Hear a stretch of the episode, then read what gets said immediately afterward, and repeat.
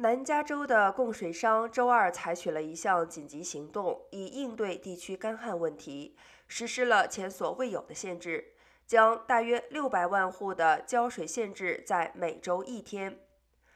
南加州大都会水区官员表示，该限制虽然只适用于严重依赖州水项目供应的成员机构，但 MWD 呼吁所有的南加州居民和企业将用水量削减百分之三十。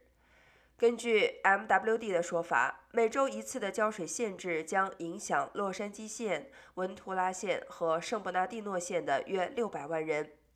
该区董事会周二批准了这项措施，计划将于六月一日生效。